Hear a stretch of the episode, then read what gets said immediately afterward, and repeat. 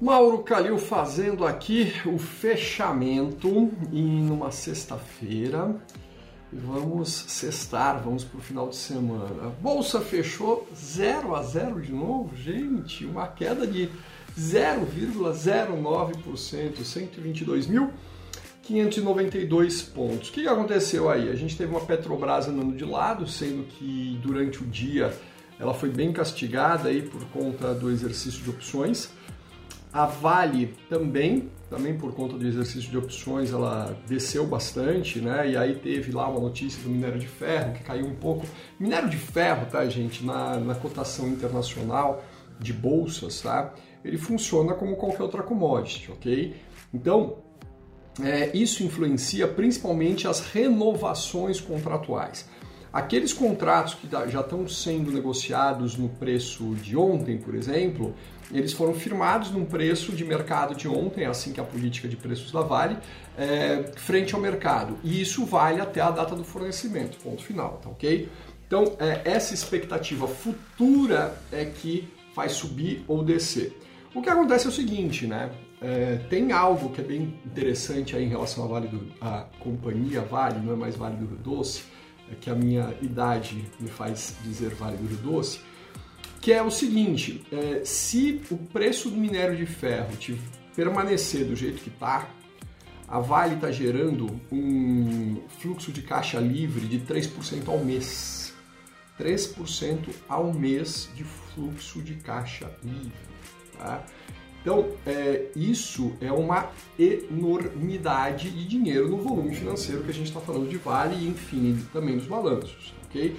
Isso permite projetar coisa aí como, no mínimo, no mínimo, 30% de valorização dos papéis da Vale todo santo ano, se, isso, se os preços permanecerem dessa forma, ok?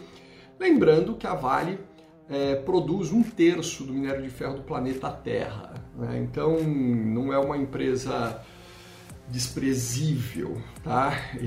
É o maior player do minério de ferro, não é a menor, maior mineradora do mundo, mas é a maior é o maior player né, do, de minério de ferro. Bom, a despeito disso, né, dessas é, questões, a, a gente teve um fato bastante interessante que aconteceu com Marfrig e Brasil Foods. Olha só, a Marfrig resolveu comprar ações da Brasil Foods.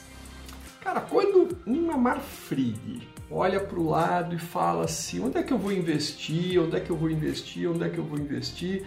Eu invisto em mim mesmo, eu invisto, ou compro as minhas próprias ações, falo, não, vou comprar a ação daquela companhia. Poxa, o que, que aconteceu aí? Marfrig caiu 4,5% por volta disso e Brasil Foods disparou 16 ponto alguma coisa, 16 0,28% né, é, no, no, mercado, na bolsa, enfim, até o fechamento. Aí o que, por que, que isso acontece? Gente, por um motivo muito simples, né? As, o único, a única entidade que tem todas as informações sobre si mesma é a própria empresa. Quando a empresa olha para ela e não vê uma boa oportunidade de investimento, mas vê no vizinho que faz a mesma coisa que ela, uma oportunidade melhor de investimento, você fala: caramba, essa empresa é ruim, aquela empresa é boa e sai todo mundo acompanhando esse movimento, tá? O mercado está muito líquido, está muito líquido. A bolsa veio em queda até mais ou menos, olha só, até mais ou menos 12h30 por aí a bolsa veio em queda. E a partir daí, é, 12 e 30, mas é isso aí. A partir daí ela deu uma estabilizada e começou a acender, acender, acender, acender. Né? Bateu um pico um, às 16h30, meia hora antes do, do fechamento. Tá? E depois deu uma, uma quedinha aí no final. Bom, agora no aftermarket a gente tem a finalização do exercício de opções, tá ok? Que, que passou a ser automático, então mudaram aí as regras. Essas regras elas foram anunciadas há dois anos atrás e começou a mudar, tá? Então os exercícios são automáticos. E na segunda-feira a gente tem muita renovação né, de contratos de, de de derivativos, tá? de opções, ok? Temos muitas renovações, para quem não renovou ainda hoje, tem muita gente que renovou hoje. E o ambiente está favorável né, para quem tem commodities, para quem está baseado em relação eh, de recuperação econômica, principalmente da vacinação mundo afora dos nossos principais parceiros comerciais, China e Estados Unidos, claramente. Tá? Até a Argentina está vacinando bastante, né? e a Argentina fez aí um, uma bobagem em relação às suas exportações de carne, né? e acabou que isso também beneficiou o Brasil. Então, é muito provável que a gente veja uma recuperação em, no mês de junho e julho para termos aquela realização né, em agosto, aquela realização clássica né, de agosto. O que, o que é, demonstra isso? Demonstra o seguinte, né, o mercado, o, o, que, o que me faz acreditar também nisso. O índice futuro e o Ibovespa futuro, tá? Ele já está sendo negociado a 123 mil pontos. Tá? Já está apontando para 123 mil pontos.